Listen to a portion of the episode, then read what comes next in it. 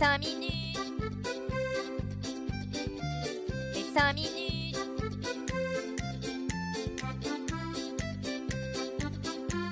Les 5 minutes du coin. Bonjour à tous et bienvenue pour ce nouvel épisode des 5 minutes du coin. Cette semaine, le Bitcoin nous a fait des dingueries, on peut le dire, oui oui, il est remonté tel une flèche vers les 30 000 dollars, ce qui est sûrement lié à certaines actualités que nous allons traiter pour cette semaine. Le Fear and Grid Index pète le score dans les 65, ce qui nous amène dans le grid, donc faites attention. Mais qu'est-ce qui se passe en ce moment avec Bitcoin? Ça part vraiment dans tous les sens. C'est vraiment le protocole Ordinals qui a déclenché les hostilités, car tous les nouveaux usages qui se développent sont construits autour de ce protocole. Mais vers quel nouvel usage inutile nous amène ce protocole aujourd'hui? En quelque sorte le métaverse. Et oui, je sais, ça paraît assez étrange. C'est avec Bitmap Theory que cela s'articule. Pour faire simple, grâce au protocole Ordinals, la propriété d'un bloc est inscrite sur un Satoshi, puis ce bloc est modélisable dans un métaverse. Avec une carte visible sur Bitmap, vous pouvez visualiser quels blocs ont déjà été claim, donc demandés, réclamés, et ceux qui sont disponibles. Bon, alors, quel intérêt derrière tout ça? Bah, Pour le moment, je n'en aperçois aucun. Voilà, c'est dit. Mis à part pouvoir dire entre guillemets je possède le bloc numéro nananana, ça reste encore une fois beaucoup de spéculation avec très peu de fonds derrière, en tout cas pour le moment. Vu l'engouement que ça a encore une fois suscité, on peut voir des blocs bah, qui se vendent pour 0,1 BTC, et il est possible que cela grimpe encore. Attention, c'est pas un conseil d'investissement, moi j'en ai pas acheté, et franchement, bah, j'aime pas tremper dans les trucs comme ça qui font des pump and dump. Mais on peut dire que la folie des hommes n'a aucune limite.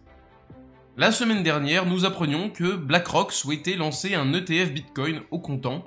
Eh bien, le fonds de gestion a peut-être été le premier à aller toquer à la porte de la SEC pour savoir s'il avait le droit, mais désormais, les nouveaux candidats qui veulent sauter sur l'occasion se ruent derrière lui. Parmi eux, nous avons Bitwise, Invesco, Wisdom Free, Wisdom Tree, pardon, et encore Valkyrie. Et là, on parle de gestionnaires d'actifs qui ont tous plusieurs centaines de milliards de dollars en gestion. De quoi légèrement chambouler le marché s'ils s'y mettent tous. Et c'est d'ailleurs, je pense, ce qui a fait réagir plutôt bien le marché cette semaine avec toutes ces demandes d'autorisation de création d'ETF Bitcoin Spot.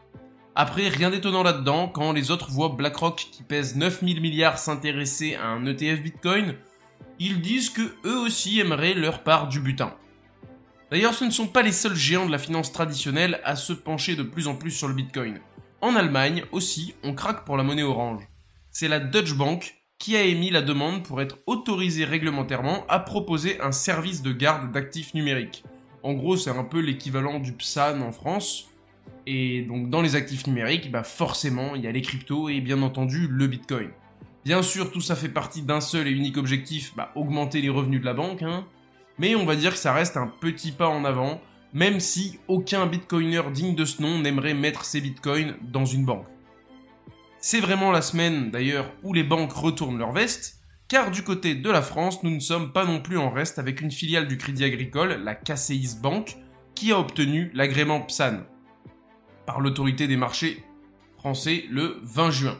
Rappelons que l'agrément PSAN signifie prestataire en actifs numériques et qu'il permet donc à une entité de proposer des services en lien avec ces différents actifs comme de la conservation de biens numériques comme des cryptos, des NFT ou encore Bitcoin. Poursuivons avec Binance. Ouais, là on sort des sentiers des gros institutionnels pour se tourner vers l'exchange numéro 1 qui pour le moment bah, les domine largement en termes de vente et d'achat de Bitcoin.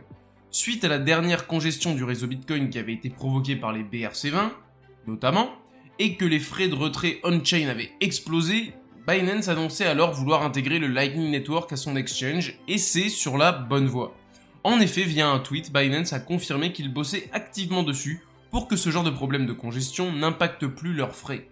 Malgré tout, pour le moment, aucune date de sortie n'est annoncée, ce n'est donc pas encore pour tout de suite, mais mieux vaut faire les choses lentement et sûrement quand il est question de crypto-monnaie. Je sais pas pour vous, mais de mon côté, quand j'étais au lycée, bah, je, séchais les cours pour euh, faire du skate entre potes et fumer des joints. Rien de bien intéressant, mais voilà, c'est ce qu'on fait quand on est au lycée. Les temps ont bien changé, car maintenant, apparemment, même au lycée, on se met à hacker et arnaquer les gens. Selon une enquête menée par The Block, 95% des jeunes pirates seraient âgés de moins de 18 ans. Leur méthode est souvent d'acheter des logiciels malveillants à des hackers, du coup, des programmeurs qui les font pour eux, et ces logiciels permettent de créer des arnaques de type phishing. Ils se rendent donc sur des Discord pour partager des formulaires ou autres contenant bah, ce logiciel malveillant et permettant ensuite de dérober les NFT des personnes ciblées. Le pire dans tout ça, c'est que ces jeunes affichent fièrement sur les réseaux sociaux leurs achats de luxe. C'était quand même bien mieux l'époque où les jeunes fumaient des joints tranquillement et faisaient pas chier les autres. Après la SEC qui s'attaque à absolument tout le monde, c'est au tour de la Fed de montrer les dents. Jérôme Powell est pas content que des gens puissent utiliser de l'USDT à la place de son dollar chéri. Il trouve donc que les stablecoins devraient être considérés comme des monnaies, afin de créer une régulation adéquate pour ces actifs. Il pense que cette régulation doit être pensée, ouais ça fait beaucoup de penses, mais bon, voilà, c'est trop tard, au niveau fédéral, afin de conserver la stabilité financière du pays américain. Bon, bien entendu, l'argent magique, ça, il aura toujours le droit d'en imprimer à foison, hein, euh, ça, ça ne change pas. Malgré tout, cela doit être rassurant pour les gros investisseurs qui voient naître un vrai cadre réglementaire autour des stablecoins, ce qui permettra de rassurer les clients et de savoir dans quelles conditions il sera possible de s'en servir. On va terminer avec une broutille. Le géant mondial du paiement Mastercard a annoncé le lancement de son programme Engage. Mais à quoi va servir exactement ce programme? L'objectif, bah, c'est de permettre aux sociétés de pouvoir facilement et rapidement proposer des cartes bancaires crypto, comme celle par exemple de Binance ou encore de crypto.com. Une annonce qui se veut également rassurante pour ceux qui seraient frileux de se lancer dans l'aventure, car en effet Mastercard jouit d'une très bonne réputation et se trouve bien en place sur le marché face à son plus gros concurrent, Visa. Merci d'avoir suivi ces 5 minutes du coin, bonne journée à tous, n'hésitez pas à me suivre ici et sur Twitter, et surtout, hold on for dear life